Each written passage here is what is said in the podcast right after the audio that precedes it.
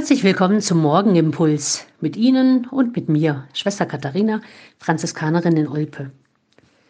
Haben Sie das nachsynodale Schreiben des Papstes gelesen, das am vergangenen Mittwoch veröffentlicht worden ist?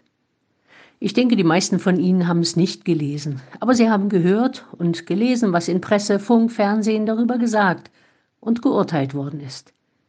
Es ging um die Seelsorge und Ökologie in Amazonien, um die schwierige Situation der Katholiken dort, um den eklatanten Priestermangel und Ideen, wie man sie beheben kann. Es ging um die Wertschätzung der indigenen Kultur und das Engagement der vielen, um das Evangelium dort unter den schwierigen Bedingungen zu verkünden. Hier bei uns in Deutschland kommt dabei aber an, es wird keine Viri probati, keine Weihe verdienter verheirateter Männer zu Priestern geben, das zölibatäre Leben der Priester wird nicht aufgehoben. Weiheämter für Frauen wird es nicht geben. Der Papst hat sich nicht getraut, einen so großen Schritt zu wagen. Noch nicht. Viele sind zutiefst enttäuscht, weil sie viel erwartet haben. Viele sind froh, dass es keine Änderungen gibt. Und viele haben nichts erwartet und sehen kleine Lichtblicke in dem Schreiben und arbeiten weiter wie bisher in den Kirchen und Gemeinden, in Seelsorge und Caritas.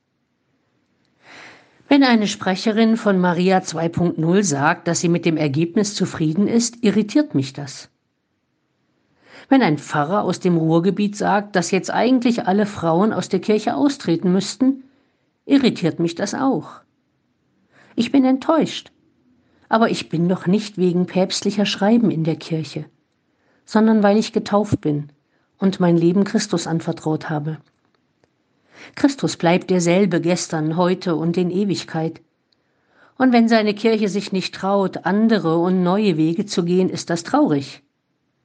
Aber er, Christus, bleibt doch ihr Gründer, ihr Mittelpunkt und ihr Ziel.